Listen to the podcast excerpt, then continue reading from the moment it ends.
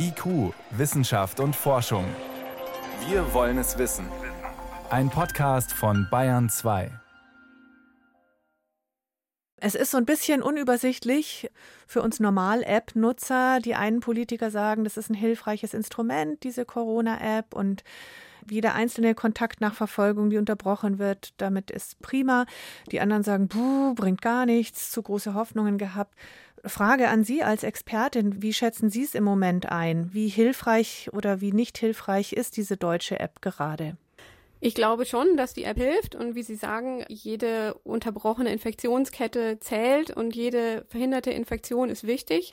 Wie gut sie genau funktioniert, ist im Moment schwer zu sagen. Da müssen wir, glaube ich, noch ein paar Monate warten auf weitreichendere Studien, aber die Mathematik und die Epidemiologie und die ganze Wissenschaft dahinter sagt voraus, dass das also eine Wirkung hat. So ein bisschen wie bei Masken, da gibt es ja auch bisher wenige Studien, die das wirklich getestet haben, aber trotzdem macht es intuitiv total viel Sinn, dass wenn nicht alle Aerosole und alle Tröpfchen in die Umgebung kommen, dass wir uns dann weniger anstecken. Das heißt, es ist nach wie vor auf jeden Fall sinnvoll, die App zu benutzen, sagen Sie. Ja, die Apps waren ja dazu gedacht, also vor allen Dingen diesen Prozess vom Auftreten der Symptome bis zur Isolierung der Kontakte zu beschleunigen und auch das traditionelle Kontaktnachverfolgungssystem zu entlasten, weil es im Moment natürlich sehr, sehr viele Infektionen gibt. Und entweder man ist schneller als das Virus und dann unterbricht man Infektionsketten und verhindert neue Fälle oder man ist langsamer und dokumentiert lediglich, wie sich das Virus ausgebreitet hat. Und ich denke schon, dass die App helfen kann, diese Zeit vom Auftreten der Symptome bis zur Isolation der Kontakte zu verkürzen. Trotzdem ist genau da auch Kritik. Zum Beispiel sind es anscheinend nur zwei Drittel aller positiv getesteten App-Nutzer, die dann auch ihr positives Testergebnis aktiv einspeisen. Abgesehen davon, dass auch noch viel mehr diese App überhaupt nutzen könnten. Ja, das ist so ähnlich wie bei der Maske. Wenn man sie in der Tasche hat, dann hilft es nicht. Man muss sie schon ordentlich aufsetzen. Wie gesagt, es geht um diesen Zeitraum zwischen dem Auftreten der Symptome bis zur Isolation der Kontakte. Und deswegen ist es halt eben zum Beispiel ganz, ganz wichtig, dass die Leute sich direkt beim Auftreten Symptomen, direkt, wenn sie Fieber bekommen, wenn der Husten einen Tag dauert, wenn sie Geschmackssinn und Geruchssinn verlieren, direkt um einen Test bemühen, um diese Phase, bevor die App überhaupt zum Einsatz kommt, so kurz wie möglich zu halten und eben auch danach, wenn sie ein positives Testergebnis erhalten, das direkt in die App einzuspeisen, damit mhm. dieser Zeitraum möglichst kurz gehalten wird, möglichst kürzer als 48 Stunden, wenn man bei vier bis fünf Tagen angelangt, dann läuft man dem Virus tatsächlich nur noch hinterher. Abgesehen von der Nutzung und Bedienung, die wir noch verbessern können, was kann man denn an der Technik der App verbessern oder an der Funktionsweise oder anderen Tools, die es vielleicht noch braucht, um die attraktiver zu machen? Ich glaube, dass sozusagen von der Schnittstelle aus, dass man sicher noch verbessern kann, wie genau das gemessen wird, welche Leute in Kontakt gekommen sind. Da würde ich auch die Entwickler in den Ländern, würde ich empfehlen, da weiter mit Google und Apple in Kontakt zu bleiben und darauf zu dringen, dass das weiter verbessert wird. Was die nationalen Apps angeht, da könnte man zum Beispiel gibt es in Großbritannien diese zweidimensionalen Strichcodes, diese QR-Codes, mit denen man sich in Restaurants oder Museen oder teilweise auch in Arbeitsplätze einchecken kann. Und wenn sich Infektionen an einem bestimmten Ort häufen, dann kann die lokale Gesundheitsbehörde gucken, ob es sich um ein Superspreader-Event handelt. Das heißt, man bräuchte an mehreren Plätzen und Orten diese QR-Codes, äh, die man dann scannen kann und dann weiß die App auch mehr, wo ich mich wie lange aufgehalten habe? Ja, das weiß nur das Telefon. Das geht auch nicht auf einen zentralen Server. Aber wenn man dann von einem manuellen Contact Tracer angerufen wird in Großbritannien, dann wird man gebeten, das vorzulesen. Und die können das dann sozusagen abgleichen. Und wenn dann an einem Tag zehn Leute sagen, sie waren im selben Restaurant, dann kann man das eben weiter verfolgen. Was können wir noch von anderen ausländischen Apps lernen für die deutsche App? Was können wir uns abschauen?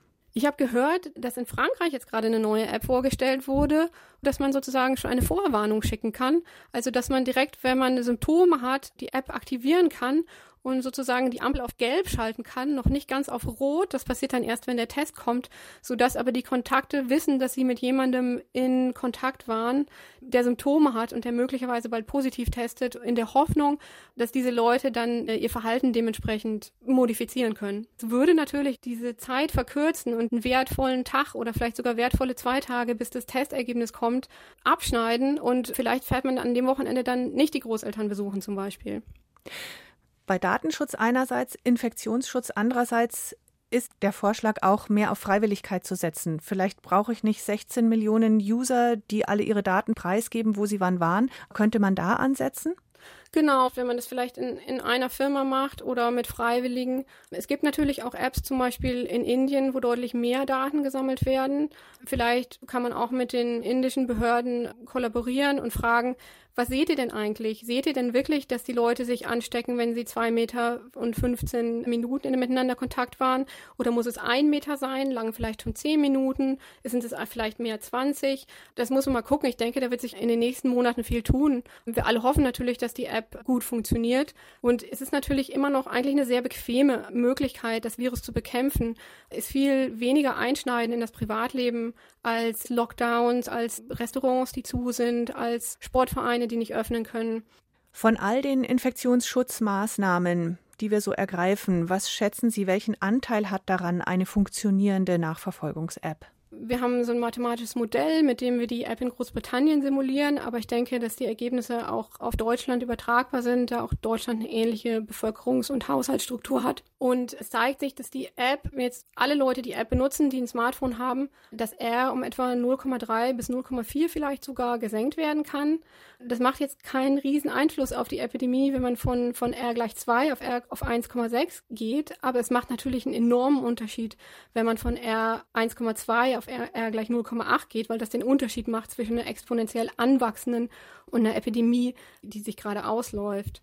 Unsere Modelle zeigen aber auch immer wieder, dass es nicht die eine perfekte Lösung gibt, dass wir alles brauchen, um ein möglichst normales Leben auch unter Corona-Bedingungen aufrechtzuerhalten.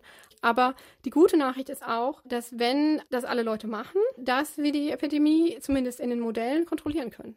Luzi Abeler-Dörner arbeitet an der Kontaktnachverfolgung mit Apps am Big Data Institut an der Uni Oxford. Vielen Dank für diese Einordnungen. Alles Gute. Dankeschön. Tschüss.